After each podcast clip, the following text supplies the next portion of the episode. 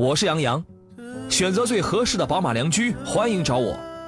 权威专家聚会团购专业试驾，这里是 Up Radio 购车联盟，我们邀请你加盟。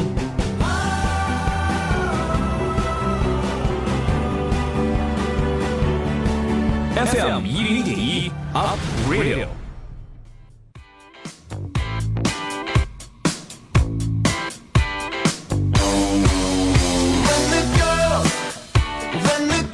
来，诸位，节目开始，欢迎在礼拜五的下午时间收听山东交广开始直播的 Up Radio 购车联盟节目，我是杨洋，在济南欢迎全省的汽车朋友。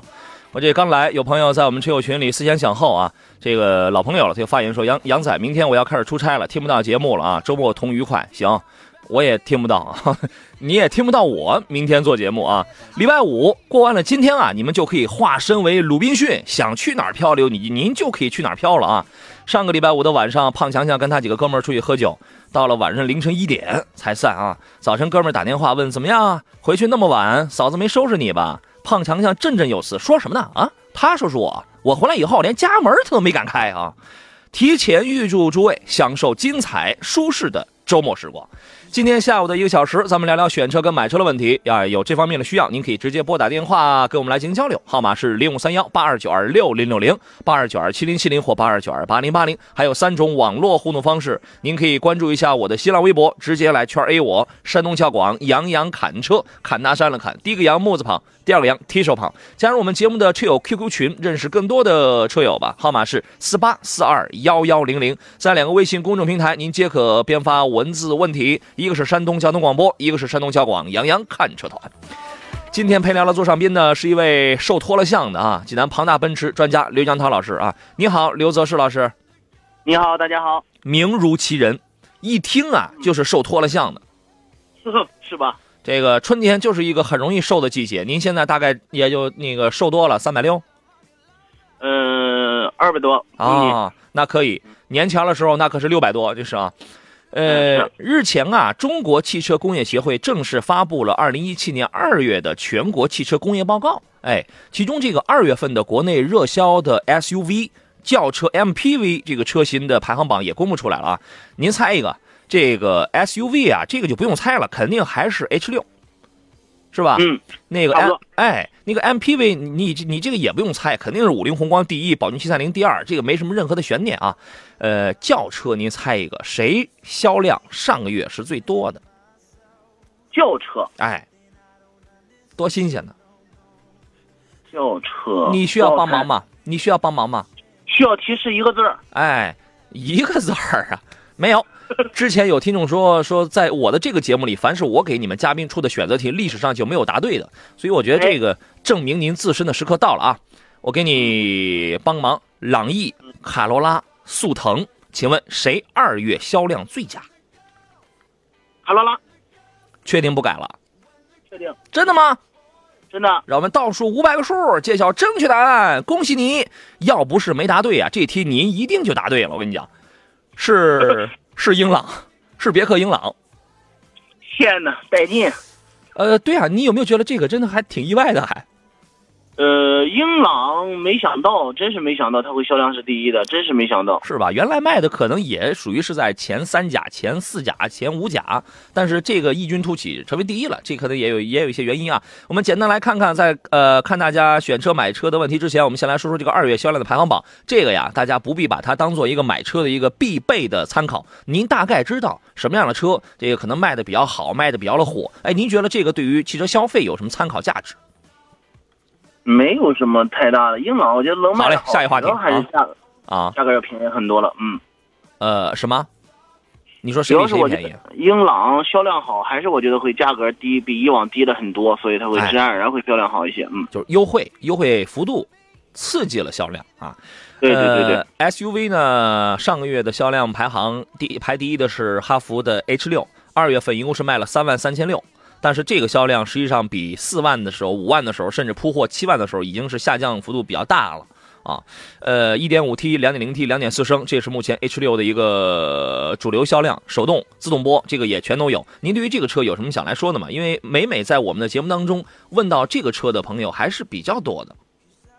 对，因为它销量好，关注度高，自然而然问的可能会比较多。嗯 H 得六实话实说和以前的哈弗比，确实有了很大的改进。嗯，因为之前可能纯粹就是做一个更扎实的底盘，后驱车型。嗯，现在做的更舒适一些，而且质量还是可以以以往一样的稳定。嗯，自然而然可能会有很多人是欢迎它，而且现在是往往的换代换代以后，往往的小改以后，都会给人很大的一些亮点，我觉得嗯还真是不错。你觉得它最大的优点是什么？有没有短板？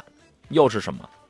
嗯，我觉得内饰做工还是再进一步吧，就唯一的感觉还稍微会弱一点的地方，再进一步可能会更好一些了。嗨，价钱就那个价钱，给你些塑料原件就可以了。我们说这个买你买的时候，你觉得嗨，塑料那那就塑料吧，这个无所谓，我忍一忍。你现在二十万也有用那个塑料内饰的了，是吧？这个，但是你开你开几个，你开个三四年之后，当车体开始轻微变形的时候，开始那些塑料件开始老化，在在那个日晒的程度上，它开始老化的时候，你就偶尔会出现一些异响，它就不一样了，这是存在的啊。呃，另外那个变速箱也有多少人确实在这个诟病啊。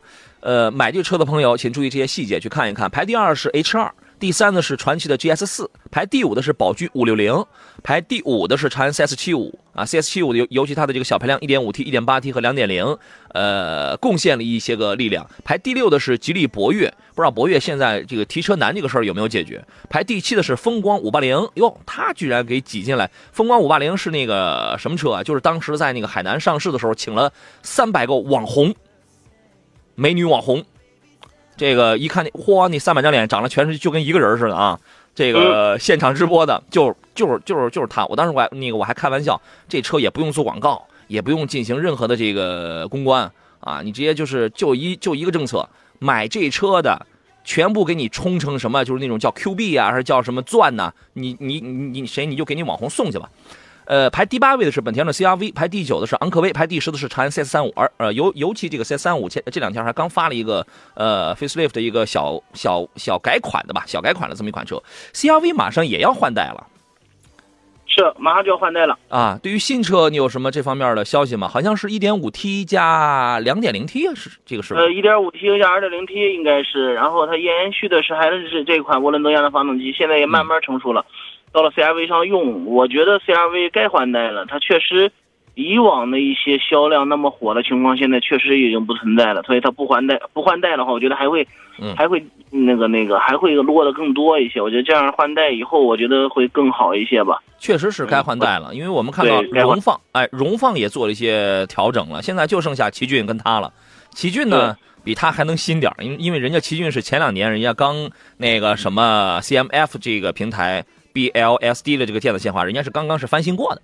啊对它还好一些，因为它对奇骏是更早用的缸内直喷的发动机，嗯还稍微好一些，还稍微好一些，而且 CVT 的变速箱一直沿用着呢，还好一些。呃，CRV 确实要稍微弱一些了。现在换代的话，我觉得，我觉得如果换代以后，它的销量应该会比奇骏和 RV 四要稍微强一些，我哎感觉。但是换代之后，价格就不可能像现在十六七万那么的便宜，那么的入门了哎。，不可啊不可能说和现在是优惠两三万，哎估计到时候上市又得不优惠了，可能。今年差不多三四季度应该是应该差不多了啊，四月份的上海车展上我们肯定是能够见到的，呃，所以说这个潜台词它的寓意，这段的寓意是，呃，喜欢 CRV 的这个朋友，或者你想在这个价位想去淘一款 SUV 产品的朋友，我觉得你可以在三四季度啊去清清仓，对吧？去这个甩甩尾看看这个啊，轿车排行排第一的果然是别克的英朗啊，这个车二月份销量是三万零五。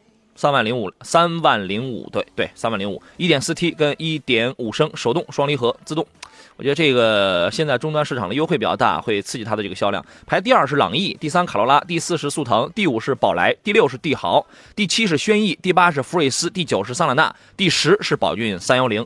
帝豪与宝骏三幺零成为了二月份在所有这么多热销家轿当中唯一挤进去的我们的纯国产品牌。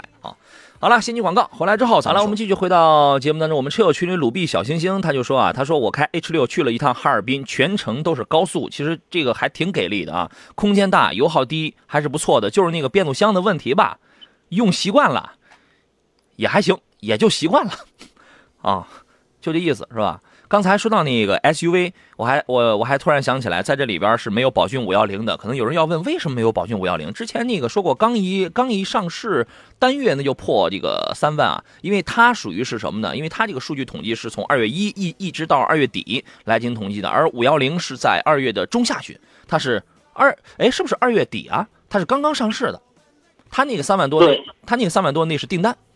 啊，所以说在在这里边，对，在在这里边暂时暂时是没有提到它。那么您您觉得那个小车是怎么样的？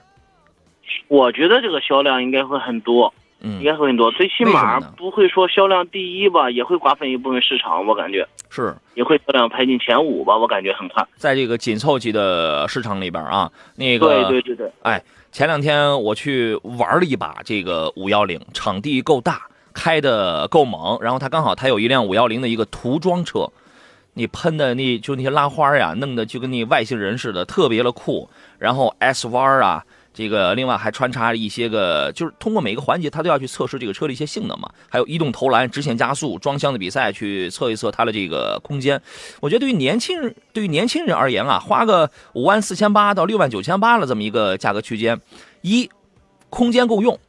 动力够用，它是一点五，现在全部都是三款手动挡，还没出自动挡。二呢，颜值够高，你有没有觉得这个小车还是很漂亮的？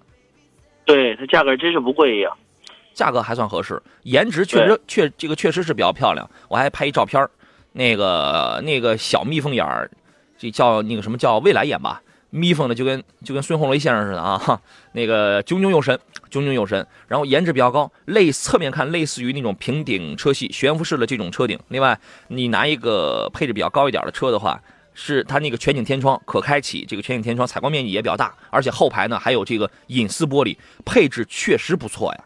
你像五万多的这个小车，LED 的这个日日行灯，另外呢，呃，它那个屏大概是有八寸多吧。然后也能实现什么手机互联的这种功能，还配博博士九点零 ESP 的这个车身稳定系统，我觉得可以了。五六万的，对于能对于想去买到东西的这样的人而言，我觉得可以了。您认为呢？是啊，我觉得还真不错。因为之前在这个价位的上，你像之前的什么什么 CS 二零啊，或者 C 二零 R 这种长安长城的小车，确实跟它也都五六万块钱，但是真要跟它比，还确实没法比。对，确实是完全不一样。嗯，我觉得真是会大卖吧。是啊，呃，最后一个要说的是 MPV，MPV 呢排第一的是五菱宏光。宏光呢，这个毕竟在咱们国内基数大，对吧？基数比较大，二月单月销量是四万一千三。呃，这个咱们就不再多说了。排第二是宝骏七三零，单月两万三啊，这个距离第一这个落差还是比较大的。长安欧诺排第三，长安欧尚排第四，幻速的 H 三排第五，呃，风行的凌志这个上来了，单月排第六。风光三三零，别克 GL 八排在了第八位，威旺 M 五零，啊，瑞风的 M 三，M 三挤进了第十位了。我看 M 三一月卖了多少？我前两天还帮朋友刚买了一辆 M 三啊，卖了零点二七万辆，这个是六万九千八到八万八千八。我觉得这个车作为一个公司的一个商务用车，呃，价格对于一个价格不高的商务用车，这个还挺划算的。来说说别克 GL 八吧，别克 GL 八呢，它的销量现在挤进了前十，单月是零点就是五千一百五千一百辆，五千一百辆。这个车你觉得？虽然它前两天出了一个二十二万的一个便宜的版本，你有没有觉得它原来的这个定价定的太高？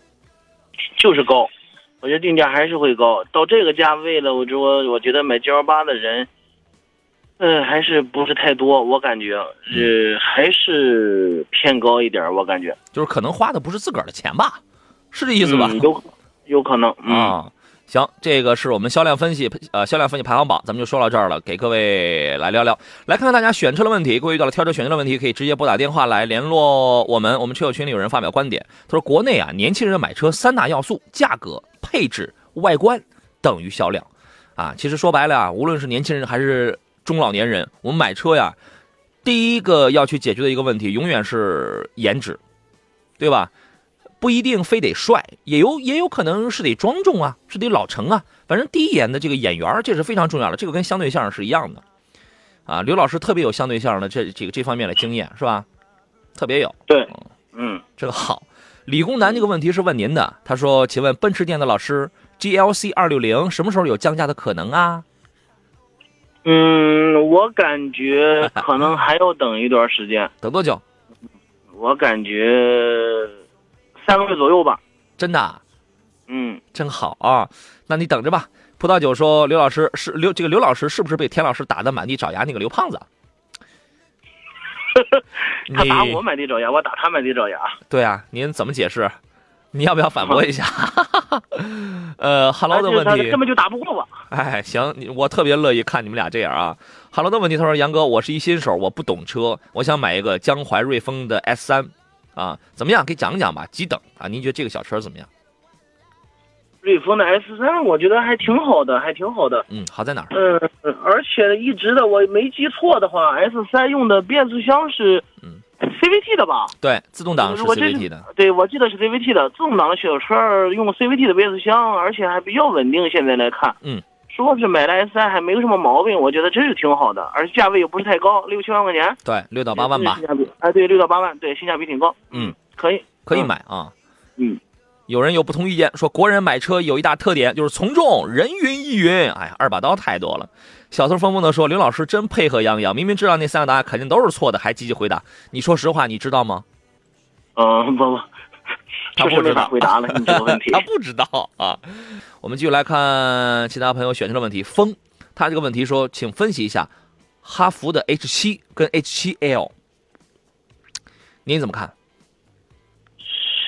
呃，这车是好车，哪儿而？且我觉得车还不错，然后，但是我觉得和 H 六比的话，我觉得还是性价比一方面也不够，然后再就是定价也不便宜。到了这个价位，买自主品牌的人可能也会琢磨琢磨，啊，所以说自然而然销量就不会太大。我感觉这款车，嗯，那七七跟七跟七 L 之间呢？嗯，如果这两款车选了，如果同样就是这两款车选就是红蓝标之间选嘛。嗯，那我感觉会选 L。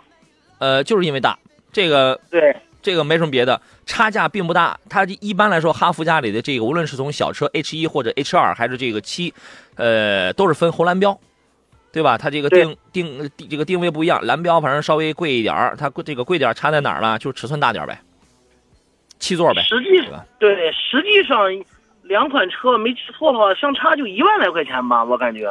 不到一万吧。呃，对，如果对标的是基础配置的话，大概也就几千块钱儿。呃，那差不多，反正啊我感觉那肯定要 L 了吧。既然人要买的话，但是这车目前销量确实不大。那确实不好。就我刚刚说这个问题，对，十五六万、十六七万，很多人刚刚说了，不如买个 CRV 了，不如买个奇骏了，嗯嗯嗯，就就是这种感觉，就是这样，完全不一样。而且它不会说在优势上没有说是非要比奇骏或者什么 CRV 更大很多或者怎样，没没有这方面的优势。对，我觉得你买这样一个七座呀，很多人买七座可能就是觉得后边坐小孩要更方便，或者说我在必要的、需要的这种时刻有备则无患嘛，可能冲着这样的心理，我觉得这种想法非常的对。确实是非常的对，但是呢，我还是尤其这两年，我还是极力的不赞成把这个小朋友放在这个最后排去这个坐啊，因为一旦遇到交通事故的话，这个危险系数是相当高的，是非常高的。因为你知道哪辆车有后防撞钢梁，或者说即便有的话，你知道它撞击力度会有多大呢？呃，那么如果这种想法你也认同的话，那也就意味着第三排座椅其实可以用的概率又大大降低了，不能说没有，又大又大大降低了，对吧？呃，不必非瞄准个七座啊。来看一下其他朋友的问题，呃，接晚的问题是，我想问一下，大众的干式双离合变速箱可以买吗？稳定性怎么样？刚好灰太狼他问了一个，哎，又给刷新过去了。他问的问题是大众的途观 L 怎么样1.8和2.0该怎么来进行挑选？途观 L 现在来看的话，车确实非常棒，车确实非常棒，用的都是第三代了 EA88 的这个发动机，烧机油的情况应该会有所缓解。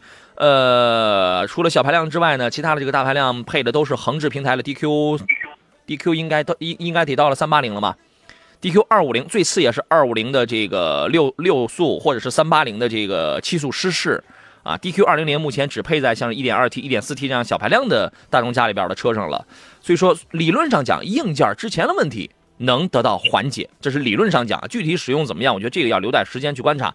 你你你那儿途观 L 加不加价？你这个你要看一个实际的情况，因为刚刚上市啊，呃，把把把这两个问题放在一块来聊一聊吧，来听听刘老师您的意见是什么？途观 L 先出途观 L 吧，嗯我觉得我真要买的话，再等等吧。刚刚上市是吧？对，再等等吧。嗯，我觉得应该会坚持，不会说和途观似的，上市的一两年、两三年还要加钱或者不优惠的情况。嗯我他应该不会坚持很长时间，我感觉应该不会坚持很长时间。那唯一的好的方面就是，确实它出来以后定价不是说太离谱，所以说导致嗯这个销量还一直、一直比较好卖吧。我感觉如果是过一段时间，可能会价格会低一些。我觉得嗯，初步判定应该是也在几个月以后吧，嗯应该也很快。现在不加价，啊，是啊，我就不加价了，对我原价会有优惠，原价卖吧？原价原价原价嗯原价，但是不一定你要的颜色或者你要的配置就马上有车，但是确实不加钱。嗯，这真的，这车真挺漂亮，尺寸也确实也加大了非常多，真挺漂亮。内内饰的这个做工，外侧的这个颜值非常高，非常高啊。呃，原来我记得大概在一年多以前，昂科威刚一出一一两年了，昂科威刚一出来的时候，我们那个时候很多人消费者都惊呼：“哇塞，这个这个车一呃由外而内太棒了！”你现在你去看途观 L 更棒啊。但是他问的一个问题，大众的干式双离合变速箱可以买吗？稳定性怎么样？其实这个问题我这两天一直都在讲，因为一直也都有人在问呢、是。您怎么看？我觉得，我觉得还好吧，我觉得还好吧。其实这么长时间了，现在大众品牌很多还是用这个干式双离合，小排量在用。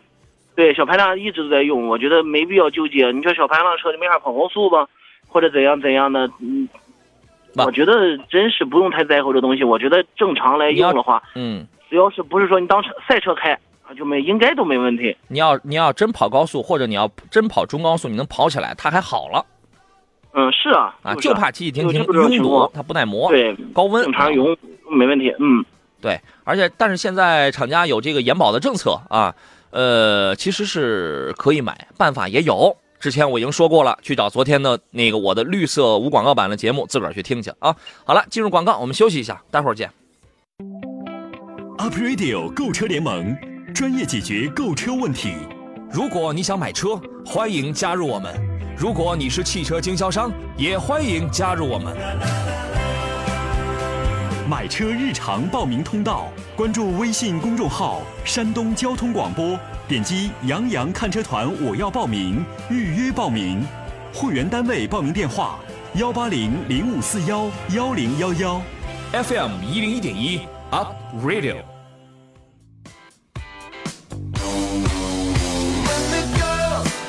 好了，诸位，我们继续回到节目当中。这里为您直播的是礼拜五下午的山东交通广播 Up Radio 购车联盟的节目直播现场，我是杨洋啊。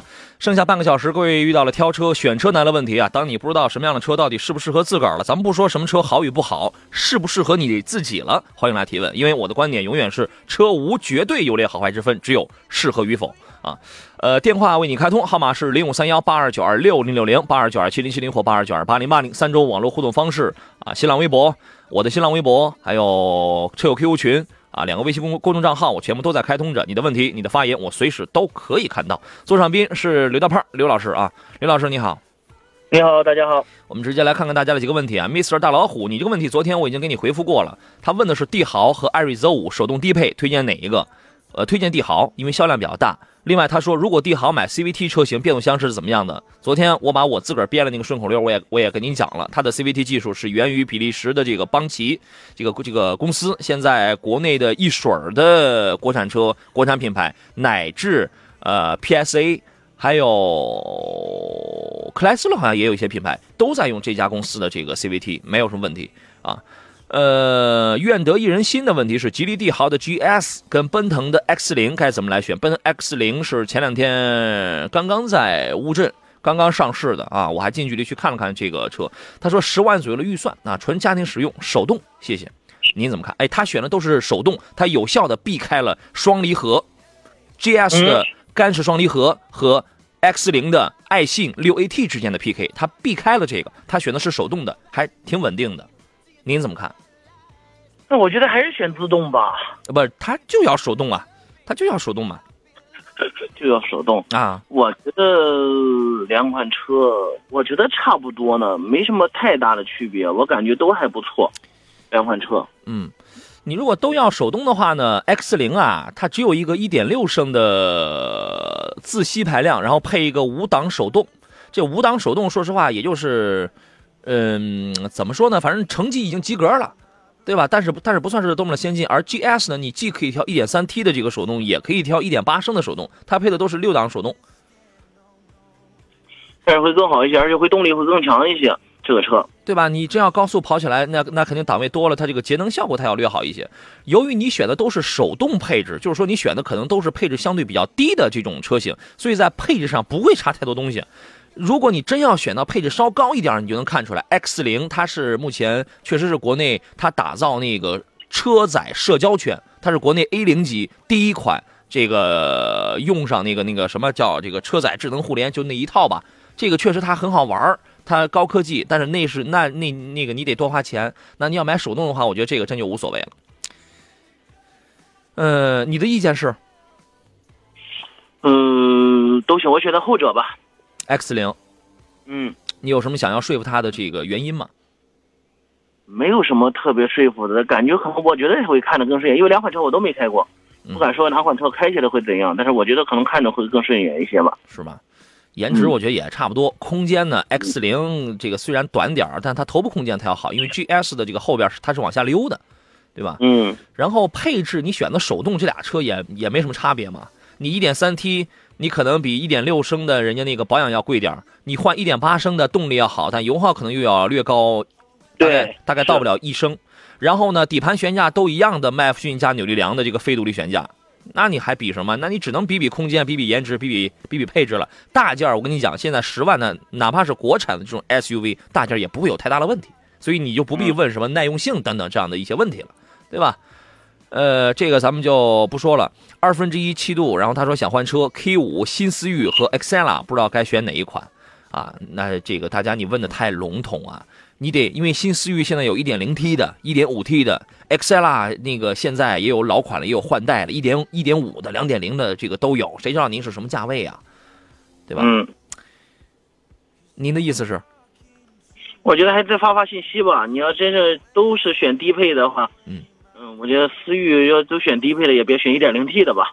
然后可以看看稍微高一点的，但现在思域应该也不太合适吧？思域现在也特别火，加价？对，加钱了也没没大有车，对。啊，晨风楚楚这位朋友他就问到了思域加价的问题。他说：“杨洋同学啊，时代思域加价提车值得入手吗？”嗨，周瑜打黄盖，一个到一个愿打一个愿挨呗。所有、啊所有现在在路上开着新思域的朋友，对外一定会觉得我加价，我骄傲。关上车门，自己流泪，自己知道，对吧？嗯，现在现在来说应该很骄傲，过一段时间可能就骄傲不起来了。哎，你你当然，你你你看他能加多能加多久嘛？这个，所以我还是那话，只要你们只要咱们团结起来，你这个东西它它还加价，和力板它降价降的很厉害。它 1.5T 的自动入门那一款，我是提它还是还是提辣馒头，就是 Lamando，对吧？那那你如果价位，如果你看的是 1.5T 自动入门的话，那么你只能提到 1.4T 的 Lamando 啊，你只能在这两个之间来做一个 PK。来，请您来分析一下。两款车动力性的话，思域要强，这肯定了。强不少。嗯，对对，肯定要强。但是综合比的话，我觉得还是零度。虽然思域现在一直这么这么火，嗯但我觉得让我选了，我可能更多的会选大众品牌吧。一是，嗯，大众的品质会更高一些，而且性价比、保有量目前来看也会高一些。嗯。那我选了，可能我也也会选零度，而且我也不太喜欢买这种不优惠加钱的车。嗯像零度，零度现在优惠两万或者一两万，一万五到两万吧。对过一段时间可能最多还是这样。我买了思域，过一段时间优惠一万五两万，我心里就不舒服了，对吧？所以以目前的这个市场行情来看，他买一个降价之后的 1.4T 风尚版的 Lamando，实际上要比他去买一个加价之后的入门的 1.5T 的思域要更便宜，对，是这意思。我觉得思域思域这款车一定不是一款保值的车，它一定不保值，但是它一定开着很爽，这个毫无疑问。它不保值是因为这个车销量一定不会太大，对吧？嗯，思域我觉得生产线还是有问题，它不如大众生产线那么火，所以它销量不会。现在思域是这样的，如果它真是和大众或者凌渡或者速腾这种车销量一样的话，嗯。就产量是一样的话，我觉得它真是不可能加钱了，它确实是产量要要少一些，哦。所以说自然人它现在控制的产量，所以说导致它现在一直还不优惠，它供货确实有问题。一个思域一个店里供不几个车，那哦。尤其是要买个这种嗯思域白色的或者怎样的特殊的颜色，嗯想买一个根本就没车，而且一个月其实供不几个车，零度可能一个月都供二三十、三四十。所以说，如果思域真是和它一样的话，我觉得思域也自然而然会降钱。我们能听出来啊、我觉得思域现在很快吧，很快。我觉得如果产产量一一旦上来，思域很快也会有优惠。嗯，刘老师刚才都呲花了，他真是能听出来你跟这个思域是多大的这个冤情啊，就是这个整的跟自家亲戚似的，他真是对这个供不上。现在现在很多车你会发现，嗯比如说这款车，哎呦卖的特别火，没有优惠。其实你会发现在销量排行榜它根本就排不上前几位或者是前十位嗯嗯嗯嗯，啊、你会发现他为什么这样做，确实导致了他这样的话，因为他每个月供的车确实很少，对，所以说它的需求量还不错，所以导致他现在就一直这么坚挺着嘛，对吧？嗯你你会发现思域为什么刚刚在轿车排行榜为什么没有思域啊？啊，这所所以再次，所以咱们再次这个说回来，再次证明思域它注定，它注定不会是一款销量特别大的车，所以啊，对，保保有量不会特别强，嗯但是它开着真的很爽，对吧？真特别特对吧特别好。思域这一点可以说真是特别好，特别好。我觉得真是，如果思域如果现在也是和零度或者一些大众品牌速腾啊之类优惠一万多，嗯，让我买可能我都会买这款车。对，你的意思是现在思域其实性价比不高，是这意思？呃，对对，确实是等稍微等等看看吧。嗯，等一段时间看看，可能是会稍微有所降价或者怎样，不用那么着急的情况下对的。再买也行啊。对的，所以对于这个问题可以下一个结论：如果你很在意这个操控感受的话一点五 T 的思域它会让你开的特别的爽啊。但是如果退而求其次，如果现在你要讲究一点性价比，讲究一点实用性的话，降价之后的 Le Mando 其实在这点上它是要有一些优势的。是啊，当然，括弧里边还是它那个七档杆的这个变速箱的问题，有办法解决啊。呃，迷说节目电话多少？我说了多少遍了？零五三幺八二九二六零六零八二九二七零七零或或八零八零。不离不弃说宝骏五幺零怎么样？准备要买，可以买。这个我们已经说过了，这个就不再说了。呃，知行合一零零零七说，我想问一下，宝马的 X 一和奥迪 Q 三女士开哪个更合适？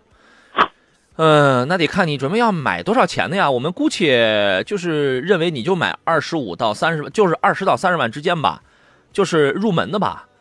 我可以这样来理解，如果是入门的话，你能拿一个 1.5T 的三缸的 X 1现在市场优惠大概是接近三万，三万左右吧，或者呃能拿一个 1.4T 的 Q 3如果是嗯如果是这种排量、这种情况来对比的话，会是怎么样的一个分析结果？我们来说说这个问题。我觉得一定有人会按数数的这个方法来说，那得选四缸的 Q 3如果汽车技术都可以用数数，谁的缸多，然后就可以这么痛快的下定论的话，那可能那也就简单了啊。嗯，您是怎么来看这件事情了呢？来分析一下吧。我可能会选叉一。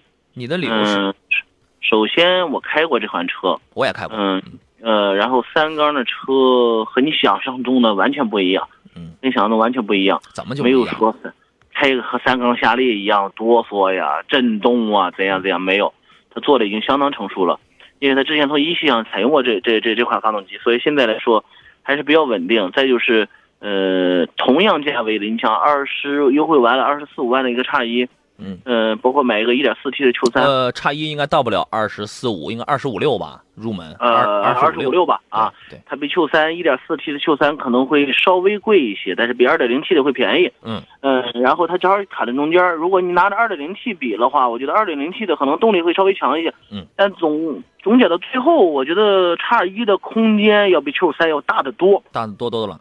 大的多多了。所以说让我选的话，如果很多人还在乎三缸的发动机怎样怎样怎样，呃，我试驾过，确实是不不是太受影响，所以我觉得还是建议买个叉一吧。对叉一的三缸我开过，一系三厢的三缸我也开过。这个我我我还是那个我还是那个话，它这个首先呢，我觉得对于这两个车的选择，只要能解决这个三四三缸跟四缸的这个问题，剩下的那些都是显而易见的了，对吧？呃，首先它这个三缸机啊，它是二零一五年吧，二呃哎二零一五还是二零一六年，这个沃德全球十佳发动机。呃，因为这个这个榜单呢，跟其他的某些东西是不一样，是你没法拿钱去充值买出来的，啊，所以说这从技术上，这对他来说是一个资质，是一个认证。另外，从实际操控来讲的话，我认为，呃，无论对女士还是对于男士，城市用或者中短途来使用的话，1.5T 的动力确实够，确实足够使用。叉一的车身自重大概是一一一点五吨半吧。这个好像是，但是要推动的话，一用用那个三缸机去推动的话，应该应该完全足够。那么有有没有抖动啊？新车没有，我不知道以后你开的时间长了会不会有。您可以去问问这个开已经用的挺长时间的这种车主，因为叉一上来时间是比较长的。动力高速够用吗？我认为中短途够用，呃，中后段的这个动力啊，稍微乏力点，毕竟一点五 T。你如果要要这个玩的话，你要使劲玩，你一百开外的话，你可能就会觉得，呃，比较慢，稍微有点这个乏力，而且噪音会稍微会大点。所以我我在讲中短途用完全足够。那么这是一个最主要的问题。第二一个问题是什么呢？就是平台 UKL 换了 UKL 前驱平台之后，差异的空间变得太大了。我除了那个挡那个那个机械挡把子，我我不喜欢之外，我特别喜欢它现在这个空间跟那个中控，反正也就那样子吧。空间组合利用率，这个后备箱五百多升，然后你放倒把后排把那个后那个后底你再给掀起来，因为它是防爆胎，一千六百一千六百几十升吧，完全足够使用。所以说，你冲着这个角度出发，因因为你女士开，你还玩什么操控啊？你还非要人云亦云，你要较真，宝马我必须我就得要个后驱。啊，那那你可能买不到，因为这个奥迪 Q 三它也给不了你这个后驱，对吧？从实用性这个角度出发的话，我认为可以选差异，可以选差异啊。我们来听听下一位的问题，呃，这是泰安陈先生他的提问啊，你好，你好，你好陈先生，请讲。嗯，我嗯看了一下奔腾的 B 四零和那个名爵的 ZS，我想一我想问一下哪一款车比较好？哦，名爵 ZS 好像是刚刚出来的这两这两天，对，我还没开上啊。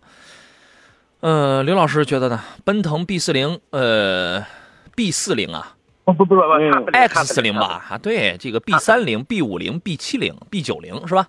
呃，您怎么来看？叉四零和很多车，你像。呃，CS 三五或者是 S 三这种类型一样，六到八万块钱差不多定价也在。哎，您准备要花多少钱？要我我看一下是买哪一个配置的？大概？呃，手动挡的吧。哦，中配，手动挡中配的。手动挡的中配。对。那八万是吧？七万多，七万多。啊，八万左右是吧？对。哦，都是手动挡啊，这个真差不出什么太大的东西来。呃，七八万块钱，我觉得买个手挡的。目前来看，后款车名爵刚上市，我觉得建议看看奔腾的吧。理由是什么？而且不敢说怎样，我觉得奔腾这个它应该用的也是一点六的发动机。嗯。奔腾这款一点六的发动机，包括变速箱沿用的也是应该和和你像 B 五零或者怎样都一样的东西，我觉得可能会更稳定一些吧，应该不会有什么毛病。嗯。目前来看，可能会更稳定一些。呃，我觉得看这款车还不错，啊，是吧？你你可以对比一下这个 X 零，如果你能你能拿到手手动挡中配的话，那个配置应该应该挺丰富了吧？什么车身稳定系统、牵引力控制、无钥匙进入这些应该都有了吧？你看你看的是是那个是吧？对，就是它那个不是 x 四零，嗯，它的发动机不是和森雅二发动机一样吗？一样的发动机，我就担心它不是网上说有漏油渗油吗？哦，森雅之前爆出过有那个渗油是吧？啊，我担心就是叉四零，它会不会出现这种问题啊？那你就再观察一下，这个谁都没法说。嗯，还是上市还是时间短，应该刚刚上市，上个两个礼拜前上市，都是都是这个月上的市。哎，两个礼拜前刚刚上市，我就在现场，是吧？对，但是所以我刚刚说的，它可能是会更稳定一些，因为这款车，我感觉应该不会有这种类似的情况发生。我建议你这样啊，你呀，您您您那个稍微观察一小段时间，你看看有没有人反映他这个发动机的这样的问题。因为我是不知道森雅原来发动机漏油的，啊，你可以稍微观察一下。如果没有问题，我建议你选奔腾 X 零。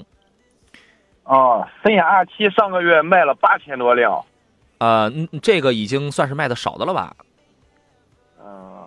嗯，一汽反卖的不是很好，最近这一这一两年。没事儿，它这个你拿一汽奔腾来讲啊，它热销的品牌确实已经是 B 三零、B 五零、B 七零、B 九零这种啊，确实已经是比较惨淡了啊。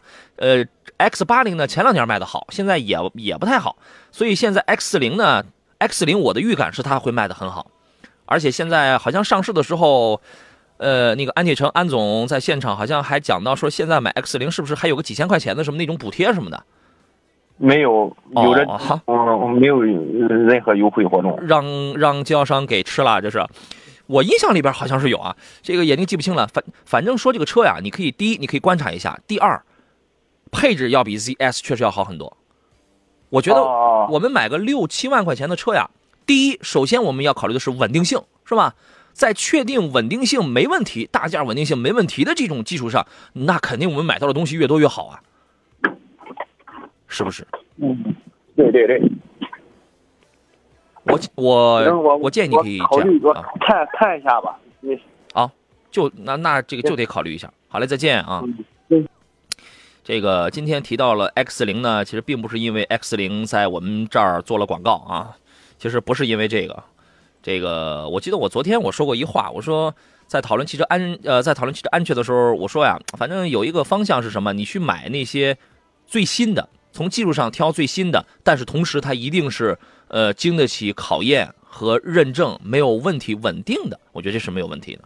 作为 X 零而言，它算是一款比较新的一款产品啊。你说奔腾的这个现在有一些车这个销量惨淡，难道 MG 它就不是这样了吗？M MG 你觉得有什么卖的好的？